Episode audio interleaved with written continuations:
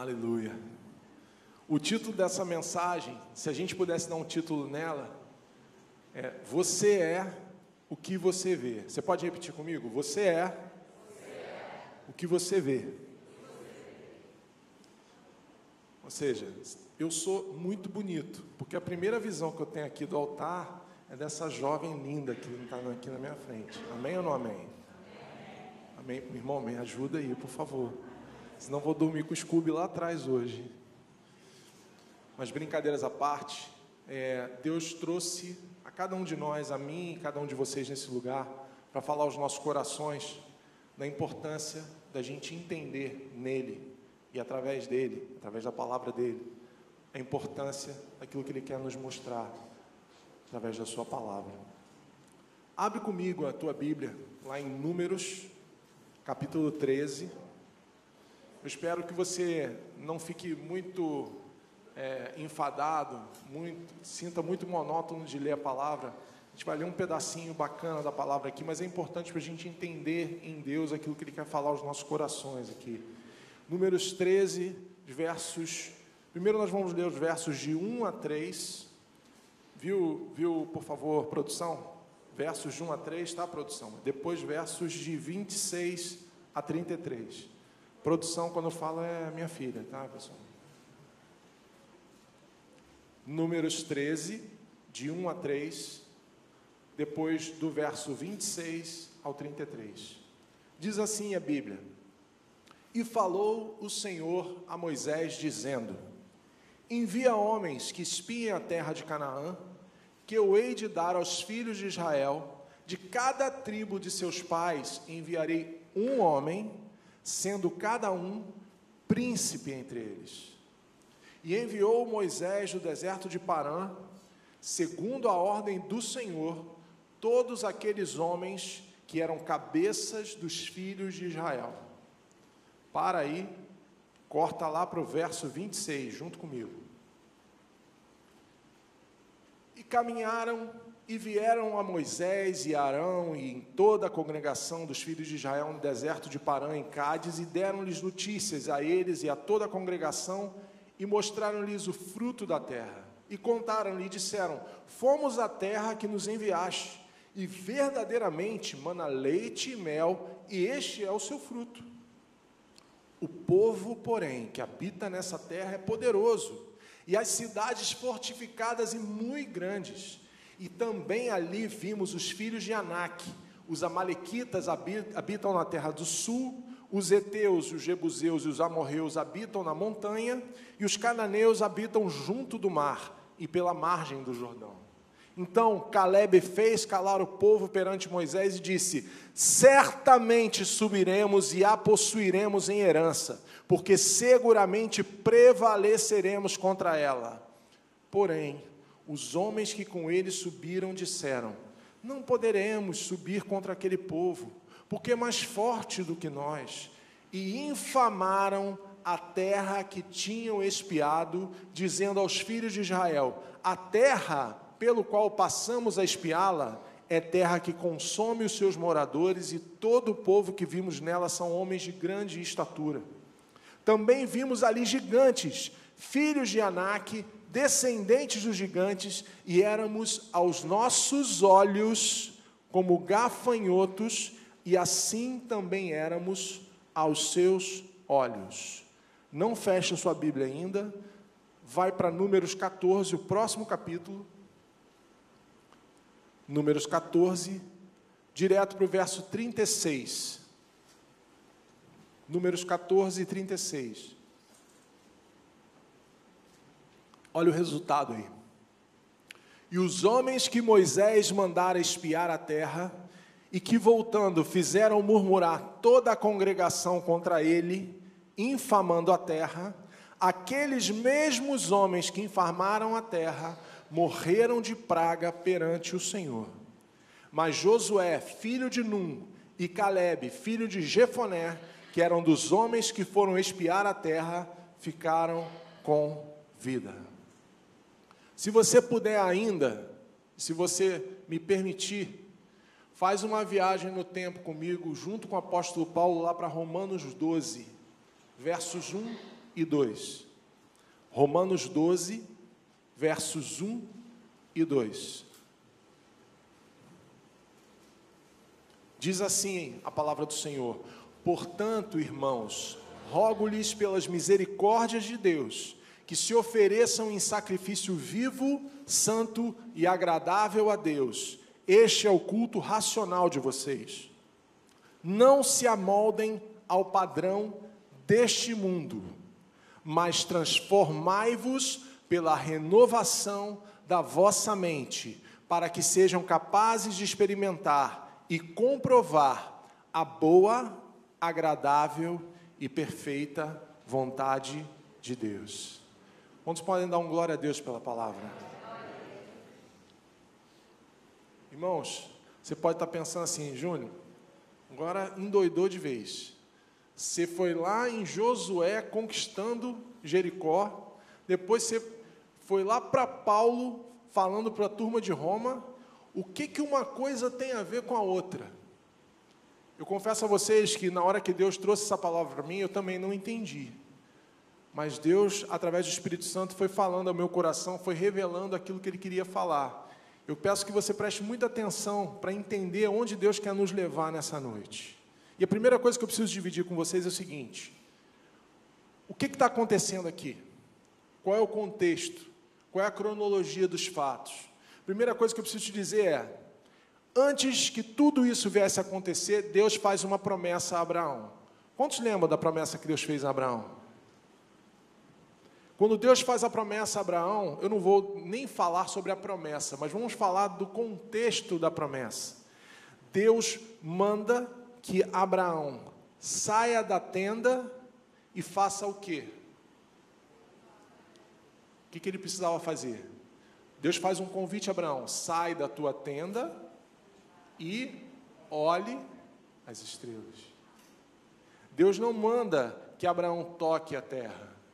Deus não manda que Abraão é, toque a tenda. Deus não manda que Abraão sinta o aroma, o cheiro, a, o senso, ou melhor, o sentido que Deus aguça em Abraão para fazer a promessa é a Segura aí. Deus chega para ele e fala: Olha as estrelas. A atitude de Abraão, quando ele olhou para as estrelas e creu na promessa que Deus estava fazendo, fez com que Abraão deixasse de ser um camponês, um líder sim, mas um homem ainda sem o seu contexto histórico, sem a sua importância, para ser o pai de muitas nações o pai de muitas gerações. E é importante a gente entender que da descendência de Abraão, a partir de Jacó, todo mundo lembra, Abraão, Isaac e depois vem? Deus divide o povo de Israel em quantas tribos? Não foi isso que aconteceu? Perfeito. Dessa maneira, desta maneira, dividido em 12 tribos, o povo entra no Egito, e o povo sai do Egito. Guarde isso. O povo entra no Egito dessa maneira e o povo sai do Egito dessa maneira.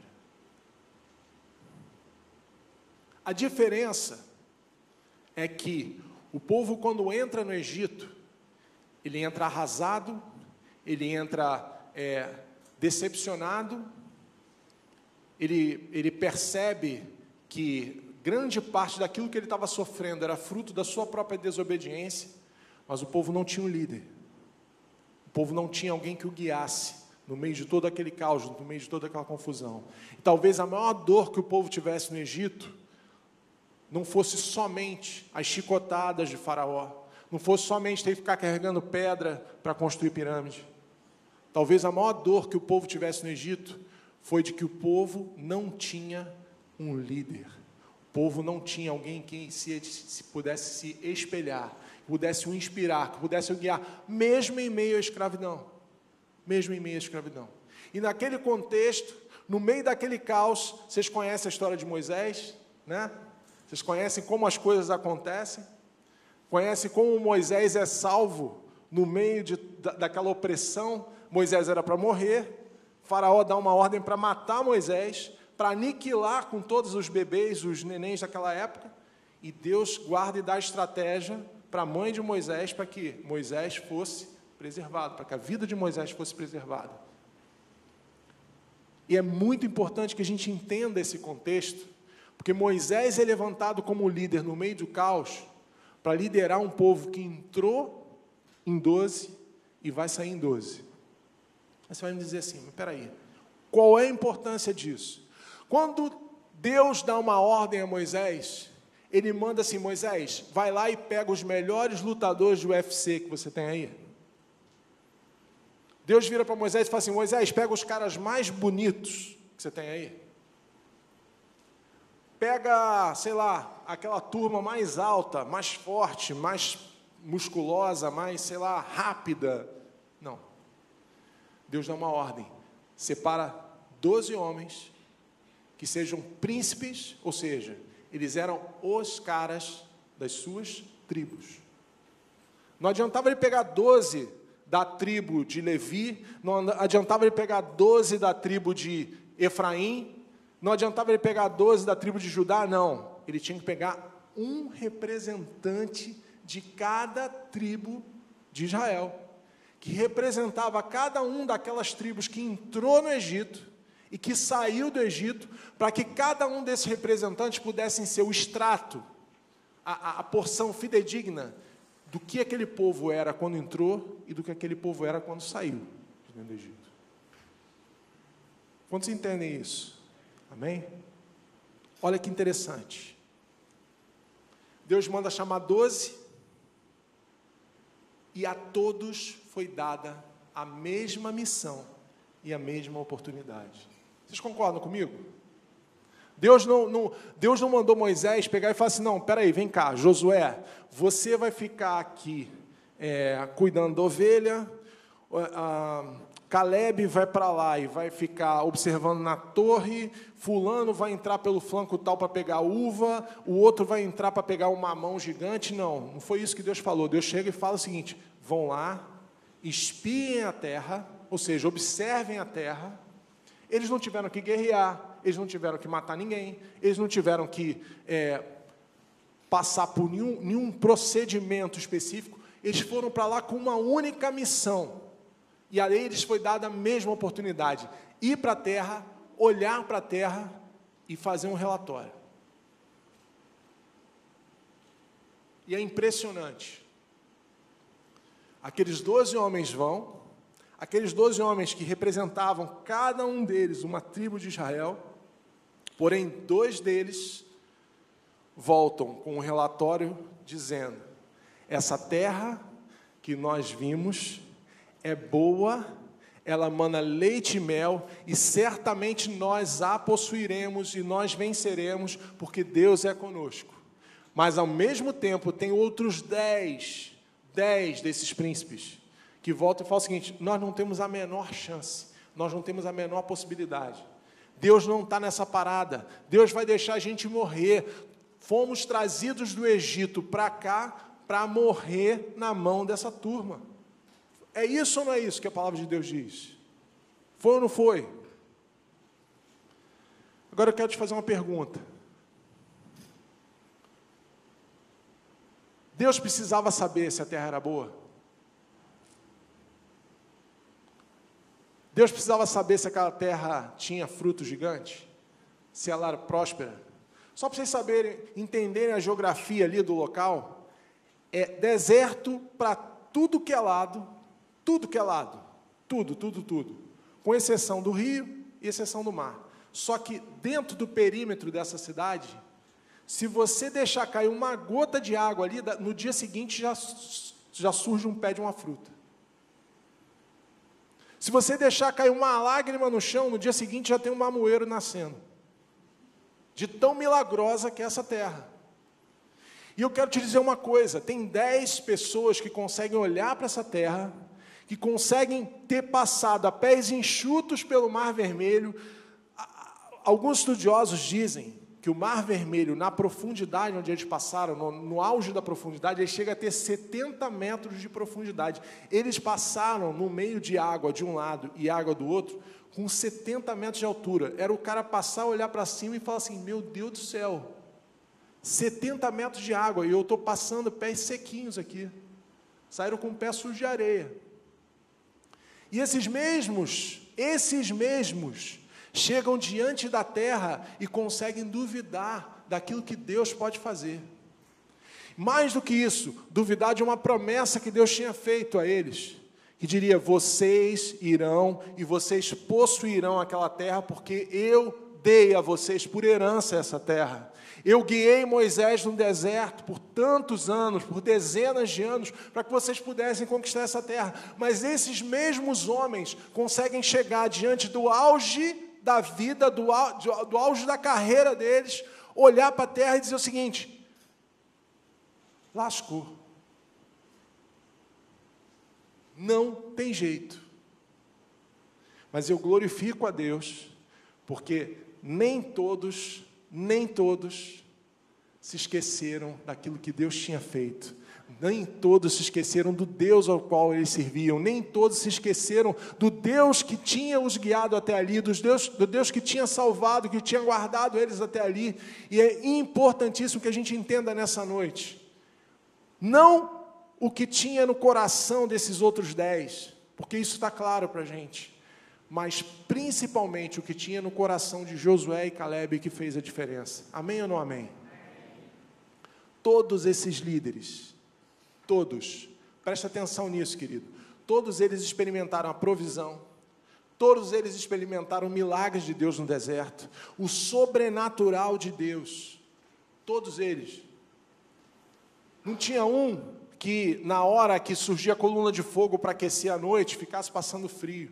Não tinha nenhum deles que, durante o dia, com o sol a pino, a 50 graus na sombra, né, que Deus colocasse a nuvem sobre eles. Não tinha um deles que deixou de comer maná caído do céu e cada dia Deus mandava um alimento novo, fresco para eles. Todos eles viveram esses milagres, todos eles viveram essa provisão, mas é importantíssimo a gente entender que para alguns o deserto deteriorou eles. Para alguns o deserto foi um instrumento de destruição do seu caráter, de destruição da sua fé.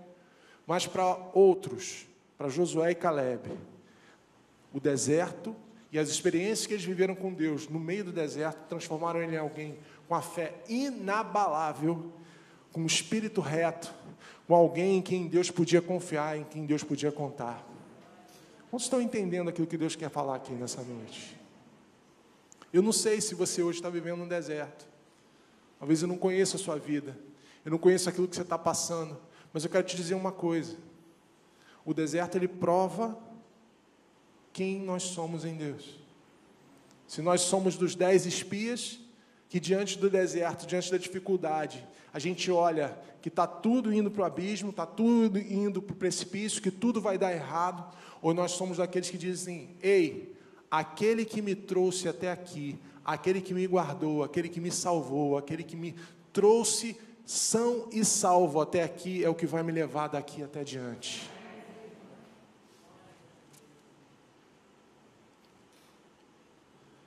Que existia em Josué e Caleb que não tinha nos outros dez? Vocês já pararam para pensar nisso?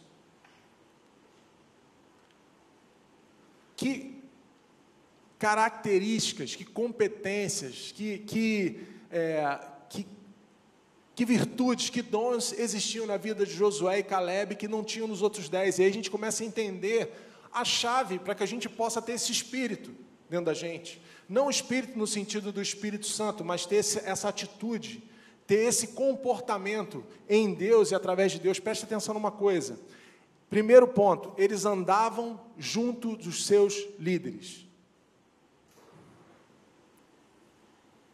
Josué e Caleb eram caras que andavam ali coladinhos com Moisés.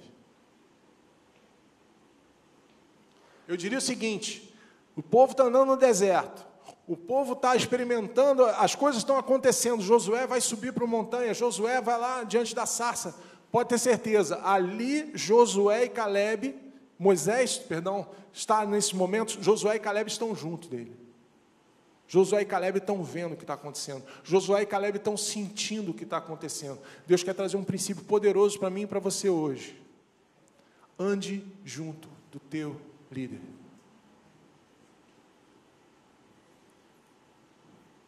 Ande junto do teu líder. Honre o seu líder. Seja alguém que de verdade abençoe a vida do teu líder. Sabe por quê, irmãos? Quem anda junto com um líder, quem caminha junto com o seu líder, quem honra a vida do seu líder, constrói, pavimenta o caminho para que Deus possa usá-lo na unção e na inspiração de tudo que Deus está fazendo na vida do seu líder. Foi assim com Elias, com Eliseu. Foi assim com Moisés e com Josué. E tantos e tantos, e Jesus não deixa o maior exemplo. Jesus, ele discipula, ele forma líderes que andavam junto com ele para através desse andar junto, desse discipulado, dessa vida junto, comendo junto, trocando ideias junto, participando da vida um do outro, às vezes discordando, às vezes concordando, tomando café, brincando, sofrendo, para que eles pudessem aprender para que eles pudessem entender, para que eles pudessem viver a vida de Jesus e pudessem ser como Jesus para as pessoas que estavam os rodeando. Sabe, as coisas de Deus são muito simples, elas não são difíceis de entender, não. Quem complica é a gente. E Deuteronômio 1, 36 me dá uma chave que é tremenda que eu quero dividir com vocês. Diz assim: Somente Caleb, filho de Jefoné, verá esta terra e olha o que diz o, o, verso: diz assim: Caleb foi sempre fiel e obediente a mim, o Senhor, e por isso darei a ele e aos seus descendentes a terra por onde ele andou. Deixa eu te falar uma coisa. Eu fui estudar a fundo, tentei pelo menos, né? Estudar a fundo. Por que, que a Bíblia diz Caleb, filho de Jefoné? Por que Jefoné? Eu fiquei, mas por que Jefoné? Jefoné tinha alguma importância histórica? O que quer dizer? Normalmente na Bíblia, quando você não tem nada falando sobre a pessoa, é interessante você ir no nome dela. Porque o nome dela aponta para a tradição familiar e, principalmente, à medida que ele recebia um nome, ele tinha um sentido profético. Josué, por exemplo, o, o, a, a, a, tradução literal de Josué é, Deus, é, é Joshua, que é a mesma raiz semântica do nome de Jesus. E aí, Jefoné, olha que interessante, no, no hebraico quer dizer vivaz, ágil, ou então, em algumas interpretações de Flávio José, ele está pronto. Olha que interessante. O filho do cara que é ágil, do cara que é vivaz, do cara que está pronto para qualquer parada, é o homem que Deus usa para liderar o povo e para ser alguém usado por Deus para levar o povo até a terra prometida. Aí, se a gente traçar um paralelo, beleza. Caleb, filho de Jefoné. Aí tinha um outro homem aqui chamado Josué, que era filho de Num. Num, no hebraico, era alguém da tribo de Efraim, descendente de José, alguém que conhecia a importância de se manter fiel a Deus a qualquer custo. Já ouviram falar aquela história? O cavaco nunca pula longe do pau? Alguém já ouviu esse ditado aqui? Pelo amor de Deus, irmão, não me deixe sozinho aqui não. É? Amém ou não amém? Josué, filho de Num, era alguém que tinha nos seus valores, na sua tradição, no seu sangue, o sangue de alguém que sabia o que era pagar um preço para ser fiel a Deus. Ele era, do, ele era da turma de José ele era descendente de José. Jefoné era alguém pronto, alguém que está pronto para toda boa obra. E sabe o que a Bíblia diz a respeito de Caleb? Caleb, depois de 40 anos, já com 85 anos de idade, Caleb vira e fala o seguinte: Olha, eu estou tão pronto agora quanto eu estava 40 anos atrás.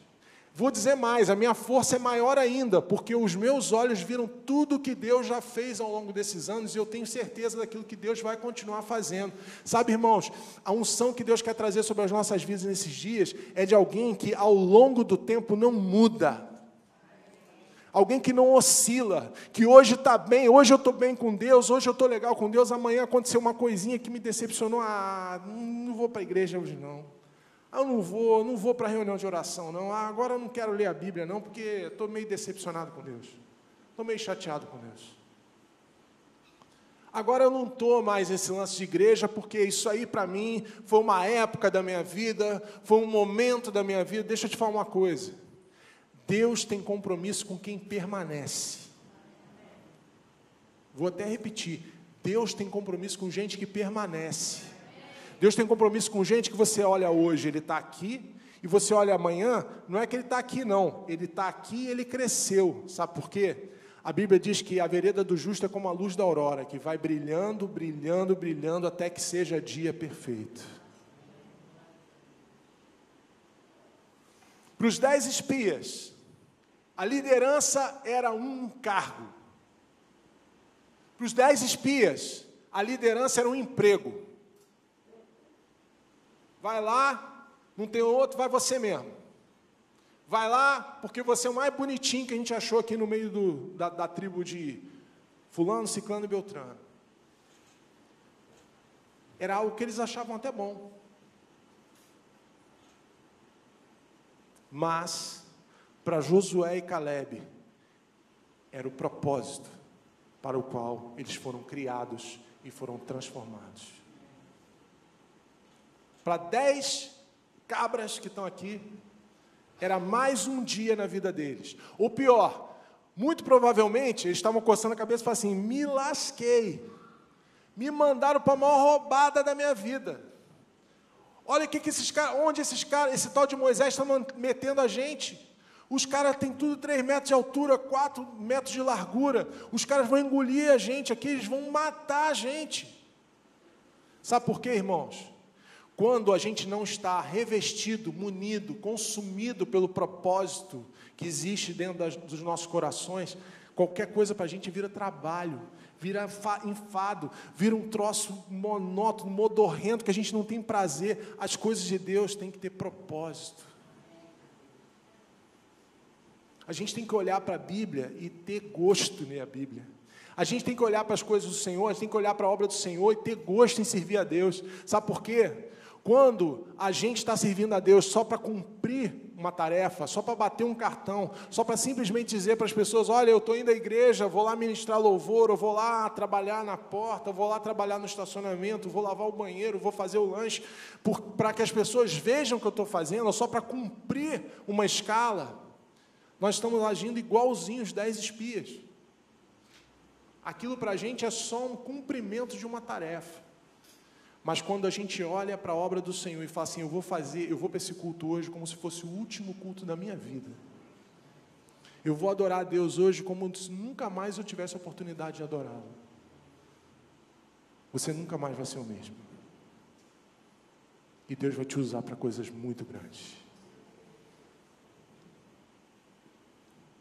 Querido, quando a gente consegue entender tudo que está acontecendo aqui, tudo que se desenrola aqui, a gente percebe o seguinte: a gente percebe que alguns estão sendo guiados por vista e outros estão sendo guiados por visão. Aí você vai me perguntar assim, Júnior, peraí, qual a diferença de vista para visão? Eu explico a vocês. A mentalidade dos dez ficou no Egito. Lembra que eu falei com vocês que entraram em 12 tribos no Egito e saíram em 12 tribos no Egito? Sabe por quê, irmãos? Deus queria não provar para si próprio, Deus não queria conhecer como a terra era, porque Deus é onisciente. Deus sabia de tudo que estava acontecendo, Deus sabia tudo que estava rolando ali. Deus, a Deus não faltava nenhuma informação. A Deus não faltava sequer informação sobre o coração daqueles caras que seriam conquistados, mas Deus queria mostrar para Moisés e para o próprio povo como é que estava o coração deles. E mais do que isso, a mentalidade dos dez ficou no Egito, mas a mentalidade de Josué e Caleb foi transformada. Eles alcançaram a excelência. Quantos querem alcançar a excelência em Deus aqui? O maior dom que Deus nos deu não foi a vista. Dez caras aqui tinham vista. Eles viam as coisas. Eles viam a realidade dos fatos que cercavam. Eles viam os gigantes, eles viam a disposição militar, eles viam como é que aquela cidade estava fortificada, as linhas de defesa como estavam formadas. Talvez eles fossem grandes militares, talvez eles tivessem frequentado a escola de guerra da época. Preste atenção nisso. Talvez eles tivessem frequentado a escola de guerra da época, mas o maior dom que Deus nos deu não foi a vista, foi o dom de visão, que é muito diferente. Por quê? A vista é função. Diga comigo, a vista é uma função. Né? Os médicos aqui não me deixam mentir. A vista é uma função do organismo. Tem até uma, um mecanismo muito doido, né? Que a gente, para poder enxergar, nosso cérebro enxerga ao contrário, né? A gente enxerga, tem o tal dos cones, dos bastonetes, não é isso? Viu? Um gazete aula não, viu, pai? Tá vendo? Mas o nosso cérebro ele tem uma função complexa, sofisticada, de processar a visão, de captar a imagem. Só que a vista é uma função dos nossos olhos.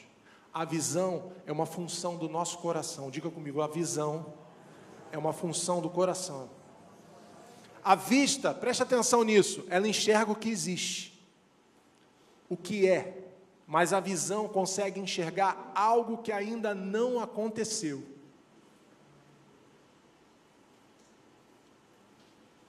Algo que ainda não aconteceu, tomando forma, ganhando vida e se tornando uma realidade. Por isso que nós lemos lá em Romanos 12 que nós precisamos todos os dias permitir que um posicionamento nosso no altar de Deus transforme a nossa mentalidade. E eu quero te dizer uma coisa: quantos querem viver coisas novas e coisas grandes aqui em 2022? Eu quero, preciso te dizer, Deus me trouxe aqui nesse lugar para falar para você, você precisa permitir que o Espírito Santo de Deus transforme a tua realidade, mais do que isso, a tua mentalidade, para que você possa alcançar a boa, a agradável e a perfeita vontade de Deus. Toda visão é dada a uma pessoa. Deus dá uma visão ao pastor Isaías. Deus dá uma visão à pastora Vera. Mas a visão não é para o pastor Isaías não é para a pastora Vera. O propósito da visão está na coletividade. Deus deu uma visão a Moisés. Amém ou não amém?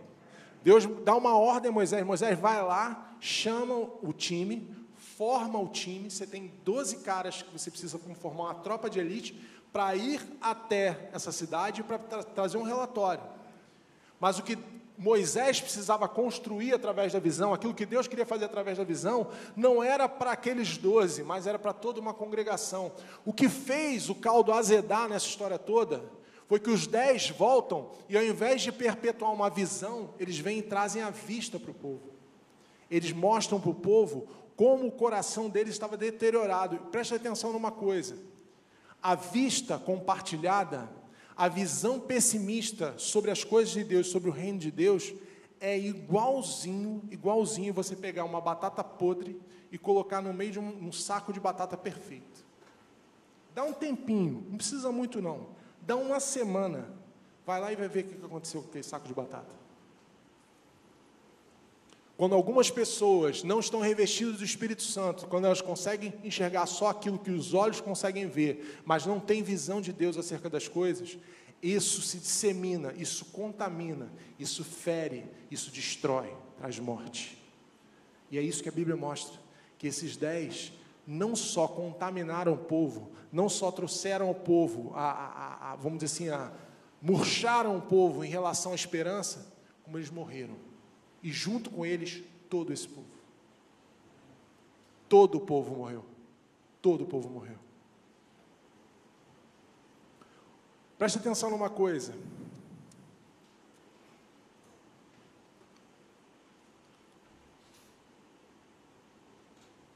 Quando Deus te trouxe aqui hoje, Ele te trouxe porque algo que você e que eu precisamos experimentar nesse tempo, nessa geração, é alguém que consegue olhar para situações, para as pessoas, para a realidade ao nosso redor e consegue ver além daquilo que os nossos olhos conseguem enxergar. Jesus, o desafio que ele tem para mim e para você hoje, não é que a gente olhe para aquilo que está ao nosso redor e a gente veja, não, aqui está aqui, tem um, um púlpito de acrílico, aqui tem um telefone, tem um computador, tem um teclado, tem um, um, um tablet, tem, sei lá, uma caixa de som.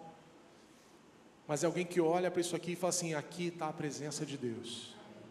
Aqui no meio do ajuntamento do povo de Deus, como diz a Bíblia, a vida e a esperança, né?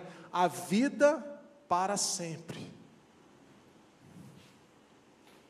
E a chave de tudo isso, se a gente pudesse entender finalmente, né, tudo aquilo que Deus está falando conosco nessa palavra, Moisés chama doze príncipes. Quantos príncipes Moisés chamou? A missão, teoricamente, foi frustrada. Porque era para aqueles 12 caras chegarem e falar assim: Nós vamos detonar, nós vamos arrasar, nós vamos passar por cima deles com nenhum rolo compressor. Mas ao contrário disso, grande parte dessa missão é frustrada e grande parte desse povo morre e não enxerga a terra porque eles não compreenderam aquilo que Deus queria fazer através da vida deles.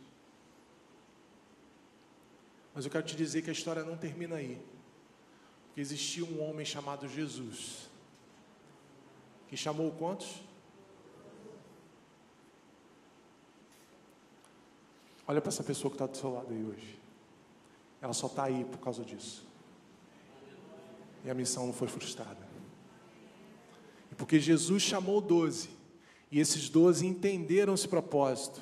Esses doze abraçaram esse propósito. Ainda que a gente enxergue Judas como alguém que traiu Jesus, alguém, tudo estava debaixo da soberania do Senhor. Tudo estava debaixo do controle do governo de Deus. Nada nunca fugiu do controle do Senhor. Mas eu quero te dizer uma coisa. Porque doze enxergaram não por vista, mas por visão. Nós estamos aqui hoje. O Evangelho está hoje de pé. A igreja está de pé a igreja continua salvando, a igreja continua trazendo vida, trazendo salvação, trazendo uma palavra que transforma. E eu quero dizer uma coisa: o mundo que a gente vive hoje é um mundo em transformação, você concorda comigo? Quem, quem, em sã consciência, há 10 anos atrás, poderia pensar que no meio de uma pandemia, a gente ia controlar tudo através desse órgãozinho aqui fora do corpo? Certo? Antes da pandemia, as pessoas queriam comer, elas saíam, iam no restaurante, pediam uma comida, iam na lanchonete, pediam um lanche. Com a pandemia, o que, que a gente passou a fazer? Sem merchandising, irmão, por favor. Antes da pandemia, a gente tinha alguma coisa para resolver no banco, o que a gente fazia? Ia ao banco. Depois da pandemia, Aí para pensar, o que, que o celular tem a ver com a palavra? Né? Irmãos, a gente está vivendo numa sociedade que a transformação está passando debaixo dos nossos olhos. Transformação tecnológica, transformação é, de comportamento, transformação em todos os sentidos. Mas a transformação que o mundo mais quer ver, que o mundo anseia e não encontra, é a transformação que só Jesus pode fazer. Porque ela não é de fora para dentro, ela não é uma tecnologia, ela não é uma nuvem que ancora dados e que faz com que a gente passe a mudar o nosso comportamento. Ela é algo que é gerado de dentro para fora e faz com que verdadeiramente a nossa mentalidade seja transformada. Preste atenção numa coisa. Eu vou repetir para você guardar isso no teu coração. Para esses doze, dez tiveram a mentalidade congelada e dois tiveram a mentalidade transformada. Deus te trouxe aqui nessa noite porque Ele quer, nessa geração, formar homens e mulheres com uma mentalidade transformada para que eles possam transformar outras mentalidades, para que eles possam transformar a realidade ao redor. Sabe, irmãos, tudo isso é fruto de visão, não é de vista. Não é à toa que a Bíblia diz que nós vivemos não é por vista, mas é por fé. O apóstolo Paulo ele fala isso. E o que é fé se não a visão?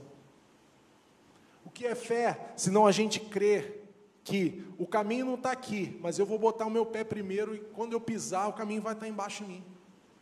Aliás, eu já fiz essa brincadeira, não sei se eu fiz aqui, a Marcela detesta, ela já começa a virar para mim e fazer assim, ó.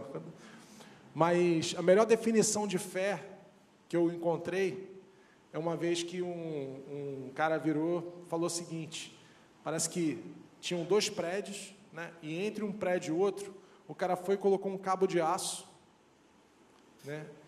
E ele pegou um carrinho de mão, ele ia andando em cima daquele cabo de aço, carregando o carrinho de mão de um prédio para o outro, indo e voltando, sem nenhum cabo de segurança, sem nenhuma rede de proteção, nada.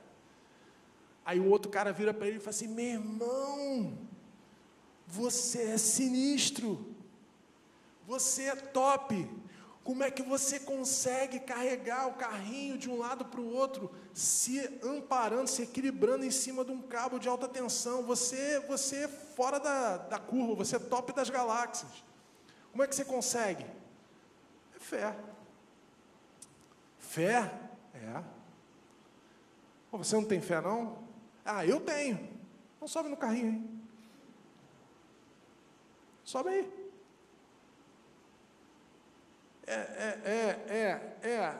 Ué, você não crê que eu tenho fé, que por causa da fé eu vou de um prédio para outro em cima de um cabo de aço, me equilibrando com um carrinho na mão? Sobe no carrinho. Tem fé? É isso.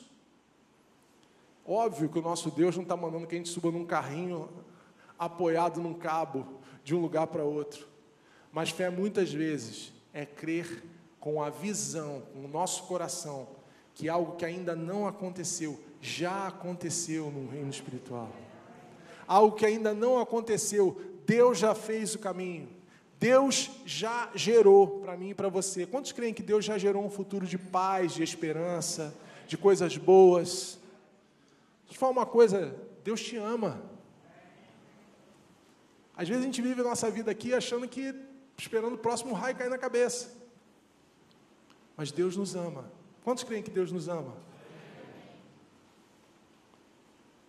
o teu olhar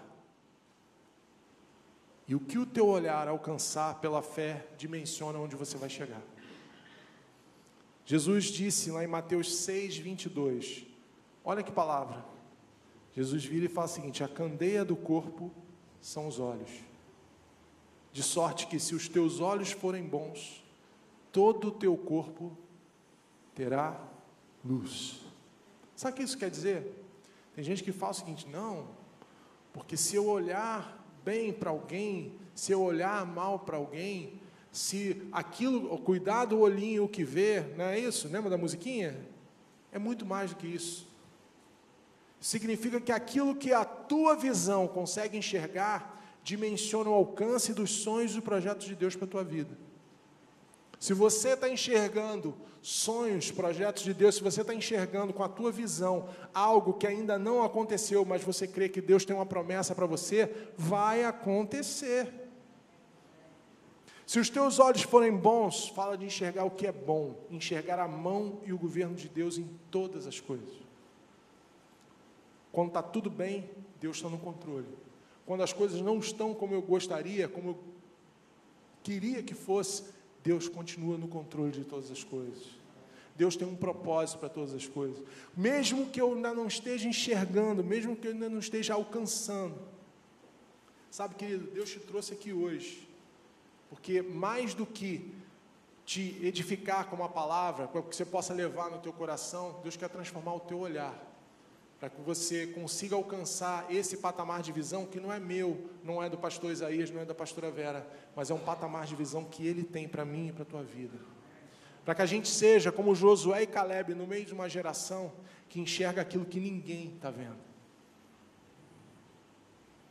Sabe? Eu, eu tenho testemunho para contar a respeito disso. Recentemente eu estava passando por um momento muito conturbado na empresa a empresa, na verdade, passando por um momento conturbado, do ponto de vista de estratégia, as pessoas não, consigo, não conseguiam entender muito bem o que estava acontecendo em função da pandemia, em função dos desafios, em função do, da, daquilo que estava acontecendo com o mercado. E eu tenho certeza absoluta que Deus veio e trouxe para mim um esclarecimento de algo que a gente precisava fazer e uma maneira como a gente precisava se posicionar do ponto de vista do trabalho. Porque a maioria das pessoas pararam, olharam e falaram assim: cara, é impressionante. O mundo está caindo aqui, o pau está quebrando a colar, e você consegue enxergar umas coisas que ninguém está enxergando. Aí eu quase que falei: sabe de nada, inocente. Por quê? Não é porque eu sou melhor do que aquelas pessoas que estão ali. Tem muita gente ali até mais preparada que eu, com uma formação melhor que a minha. Mas é porque eu creio que a visão que Deus nos dá para as coisas dele, elas não, não ficam restritas às coisas dele, ela começa a transbordar para todas as áreas da nossa vida. Aí a gente começa a enxergar as situações com os olhos dele, a gente consegue, às vezes o pau está quebrando aqui embaixo, aí Deus vai, pega faz assim, peraí, sobe, sobe, sobe, sobe, sobe, sobe, sobe. Olha a situação de cima, olha o que está acontecendo. Está vendo por que, fulano está brigando com ciclano, por que isso está acontecendo? Olha aqui o que está acontecendo.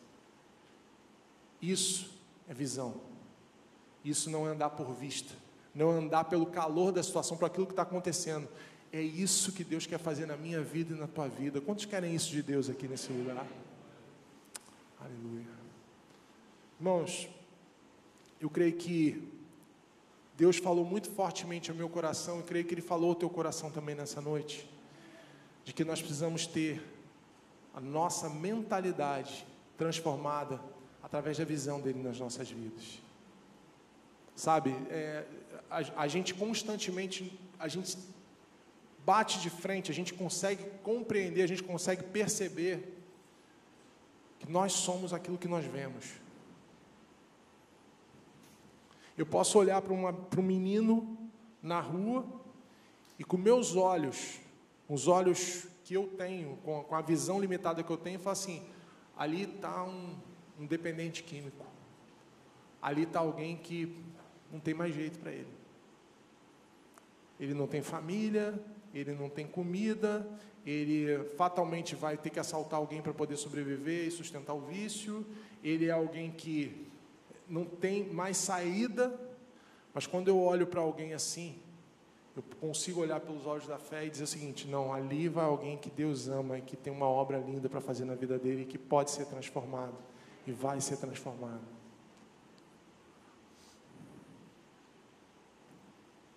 Sabe, irmãos, Deus está tá querendo levantar um povo de verdade que não encare a obra dele, aquilo que ele quer fazer, como um emprego.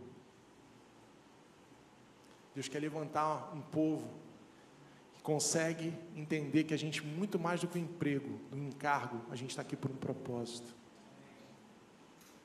Que aquilo que eu faço, ainda que, ainda que para as pessoas ao redor não tenha muita, muito impacto, muita visibilidade, mas eu estou construindo algo no reino de Deus, com todo o meu coração, com todo o meu carinho, com toda a minha força, com tudo aquilo que eu tenho, eu estou construindo algo para o Senhor.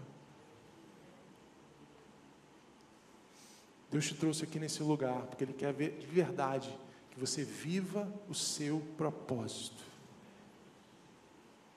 Aí você pode dizer assim: Ah, Júnior, mas eu já vivi muita coisa. Você não sabe o que eu já passei, não é isso? Você não sabe o que eu já vivi. Olha, Caleb poderia falar assim. Caleb poderia falar depois de 40 anos, vendo o povo murmurar, vendo o povo mal, amaldiçoar, vendo o povo desobedecer, vendo o povo fazer bezerros de ouro enquanto Moisés estava na montanha, vendo tudo o que estava acontecendo, a visão de Deus para Caleb foi tirar o olhar dessas coisas e colocar o olhar no Senhor. E ele afirma, depois de 40 anos, hoje me sinto ainda mais forte e com mais vigor, e tenho certeza que o que passava no coração de Caleb é o seguinte: eu estou aqui não porque eu tenho um emprego aqui no meio de Israel, mas é porque eu tenho um propósito para servir a minha geração. E por causa de Caleb, por causa de Josué, nós podemos estar aqui hoje falando sobre eles e compartilhando o que um homem de Deus, a diferença que faz um homem de Deus que tem visão, impactando o reino, nas pessoas ao redor. Sabe, querido? Fica de pé onde você está.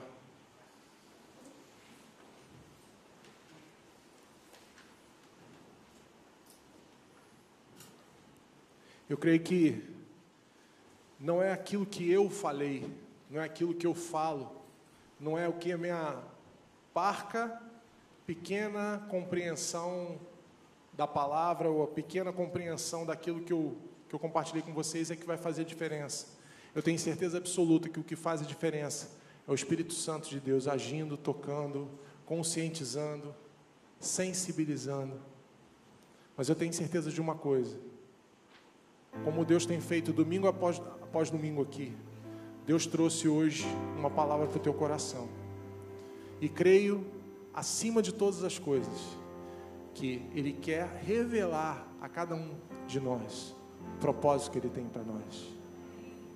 Eu fiquei muito feliz quando eu vi aqui que o livro que vocês estão estudando no Esforce é Uma Vida com Propósito, né, de Rick Warren. E eu posso dizer, Rick Warren foi um cara que foi usado e continua sendo usado por Deus nos Estados Unidos. E a visão que Deus deu a Rick Warren, ela não se restringe ao mundo cristão. Já ultrapassou as barreiras da igreja. Hoje tem diversos, diversas correntes empresariais nos Estados Unidos que adoram, adotam a vida com propósito como alguém que usa o propósito e mais ainda, influenciou inclusive a definição de muitas empresas nos Estados Unidos do que é visão. As empresas hoje, não sei se vocês sabem, elas têm missão, elas têm visão, e dentro da visão, uma das literaturas que são adotadas pela grande maioria das empresas hoje é Uma Vida com Propósito, de Rick Warren. E Deus quer usar você, a mim, nessa geração, para a gente espantar, né? a gente expandir as nossas barreiras, expandir as nossas fronteiras, para a gente possa influenciar nessa nossa geração. As pessoas vão vir começar a aprender comigo, vão vir começar a aprender com você, vão vir falar assim, mas peraí, cara, cara, você consegue enxergar aquilo que ninguém está vendo. E é Deus falando, olha só, assim como fui com Moisés, serei contigo, não te deixarei, nem te desampararei. Ser forte e corajoso. Não temas nem te espantes, porque você fará esse povo herdar a terra que eu jurei por herança. Feche teus olhos onde você está.